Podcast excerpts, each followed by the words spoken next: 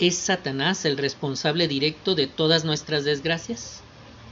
Hemos aprendido mucho de David al respecto en estos días.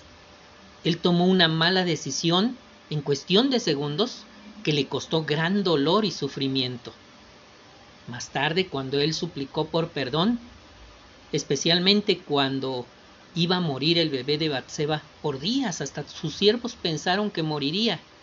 Jehová no lo libró de las consecuencias. Puesto que Satanás puede aprovecharse de los momentos de aflicción, ¿qué podemos hacer para que nuestra amistad con Jehová no sufra daños? Analicemos esta primera cuestión. Busquemos Gálatas 6.7. Mientras lo busca, pregúntese, ¿pudiéramos estar tomando malas decisiones que nos causan ese dolor y sufrimiento? Gálatas 6.7 dice, no se engañen, nadie puede burlarse de Dios, porque lo que uno esté sembrando es lo que cosechará.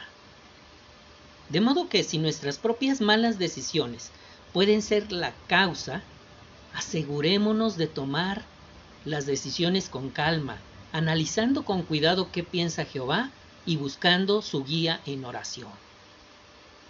Un segundo principio es Eclesiastés 9:11.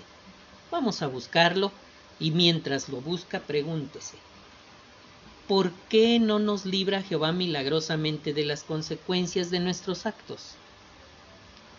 Eclesiastés 9:11 da la respuesta. Analicémoslo. Y algo más he visto bajo el sol, que los veloces no siempre ganan la carrera, ni los poderosos ganan siempre la batalla, ni los sabios tienen siempre alimento, ni los inteligentes tienen siempre riquezas, ni siempre les va bien a los que tienen conocimiento, ya que a todos les llega algún mal momento y algún suceso imprevisto. Así es, cuando la primera pareja humana pecó, la protección que Jehová les daba de manera especial se perdió. Desde entonces, los sucesos de la humanidad están regidos por este principio bíblico básico. A todos, a todos les llega algún mal momento y algún suceso imprevisto. Conscientes de esto, tomemos medidas preventivas para que cuando ocurra un suceso imprevisto estemos preparados.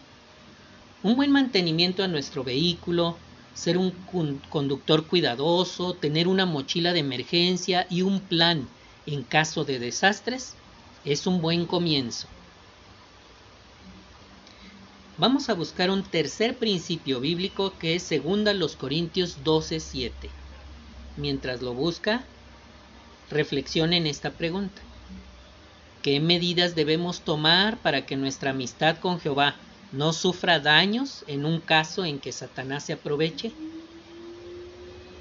Según a los Corintios 12:7 dice, para evitar, en la parte B, dice, para evitar que me llene de orgullo, recibí una espina en la carne, un ángel de Satanás que sigue abofeteándome para que no me llene de orgullo. Esta expresión que Pablo utiliza, un ángel de Satanás que sigue abofeteándome, indica que él sabía que Satanás podía utilizar esa espina y la frustración que le causaba para arrebatarle el gozo y socavar su integridad.